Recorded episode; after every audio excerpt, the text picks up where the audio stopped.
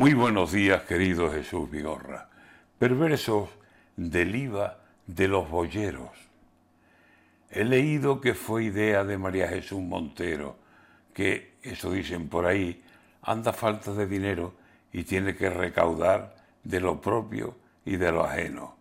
Como ministra de Hacienda, creo que estará en el derecho de exigir que los paganos no nos libremos de impuestos.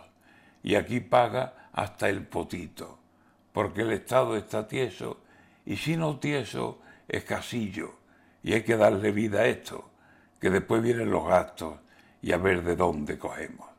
En fin, que María Jesús, que conoce este terreno, hizo cálculos y dijo, ay caramba, los boyeros, los que conducen los bueyes, los llamados carreteros, los que llevan al rocío por caminos y senderos, los benditos sin pecados, insignia de los romeros.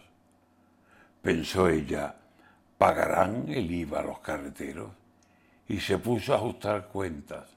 Tantos días, tantos sueldos, tantos carros y carretas y hermandades más de un ciento, aquí hay un buen pellizco. Venga el IVA rociero. Lloran los pinos del coto, lloran jabalíes, ciervos, lloran garzas y cigüeñas, lloran liebres y conejos.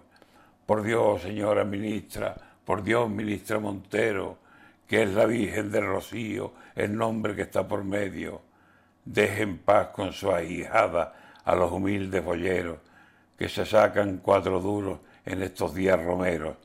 Y si metemos el IVA, ¿qué nos queda? ¿Qué me llevo?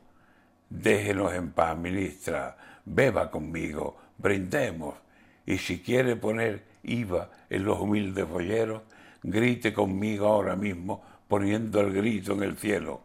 IVA la blanca paloma, madre de los rocieros.